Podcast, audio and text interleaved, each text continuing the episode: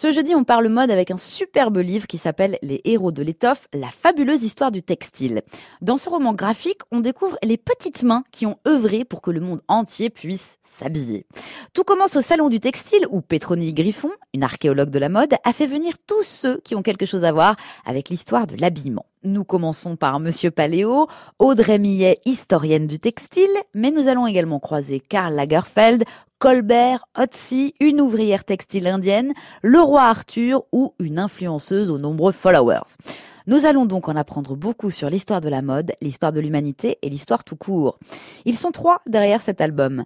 Séverine Laliberté, qui est archéologue au CNRS.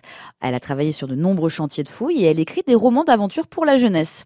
Audrey Millet, qui garde son nom dans le livre et qui est docteur en histoire et experte en accrochez-vous, experte en écosystème de la mode. Donc elle est là aussi, hein, avec cette perspective historique.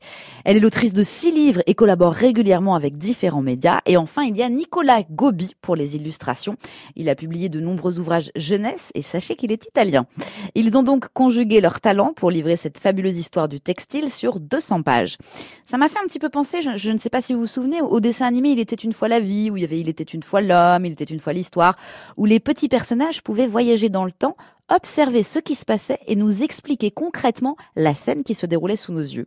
C'est très didactique et force de constater qu'on ne sait pas grand-chose sur cet univers de la mode, sinon les noms des grands couturiers, et c'était bien dommage. Voilà chose rétablie avec ce livre, Les héros de l'étoffe et la fabuleuse histoire du textile, c'est chez Steinkiss.